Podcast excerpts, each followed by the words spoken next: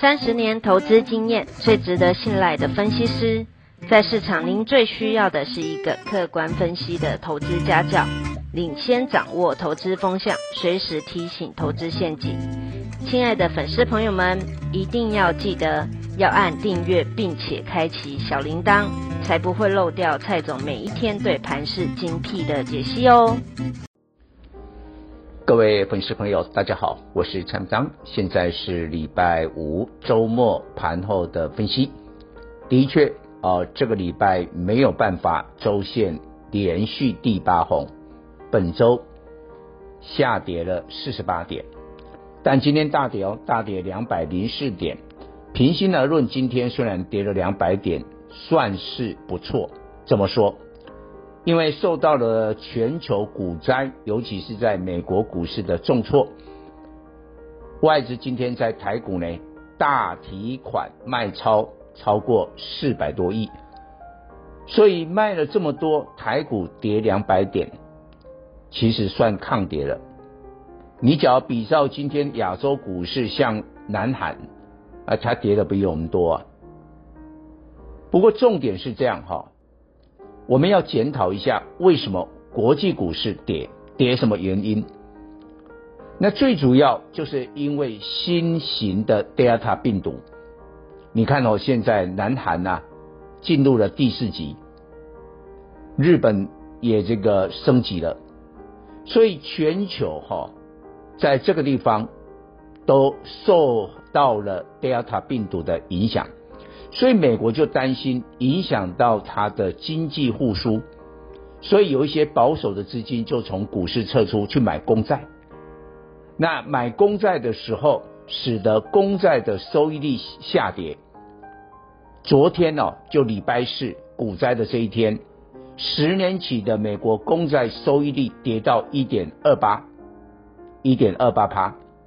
不过我现在正在解盘的时候，已经回到了一点三三，所以呢，假如这样的维持下去，我认为今天晚上就礼拜五晚上的美国股市不会再大跌，应该有反弹的机会。这个当然会影响到下个礼拜一的台北股市。所以我们对后市不悲观，我们认为庞大的内资的力量应该可以抵抗外资。你知道外资上一次单日卖超四百亿什么时候呢？应该我们的粉丝都有记忆了，五月十一。哦，那一天哦，被他一卖的时候，台北股市跌了六百多点，啊，跌到多少？后来跌到了一万五千一百五十九啊！你回头一看。啊，不是从那个地方又涨了两千多点，到达一万八千点吗？再创新高吗？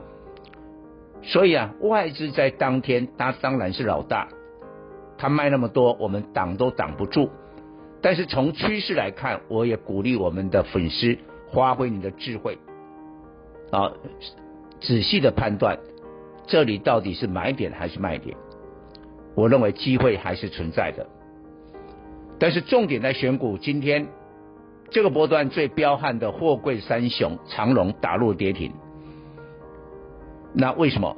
因为涨太多啊，又被处置二十分钟，当然要乖一点。但是呢，包括了阳明、万海也都是大跌，跌九趴。为什么？因为拜登政府说哈，你那个货柜轮呐运价涨太凶，我要来管一管。管得了吗？我跟各位讲，去年在十一月份，中国的水运局也来管，后来发现不对，反而使得中国的出口商抢不到货柜，成本更高。所以呢，我觉得无济于事。但是筹码的凌乱，涨幅太大，我觉得货柜轮哦，暂时呢可能要休息了。那航运的资金呢，可能会跑到散装轮。散装轮呢，下个礼拜开始走自己的路，因为 BDI 的运价，包括个别股的业绩都有机会。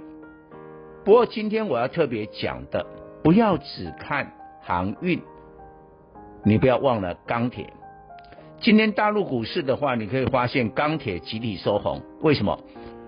包括了铁矿砂、煤炭的成本支撑，再过来需求的涌现，钢材的涨价，以宝钢为首的这些大陆钢铁集体收红。但是未来台湾钢铁股当中，我们从现在陆陆续续发布的六月营收，我们发现镀锌烤漆钢卷双雄烨辉跟盛余，哦，那个营收最好，烨辉再度的写下历史新高，盛余创下四年的新高。为什么？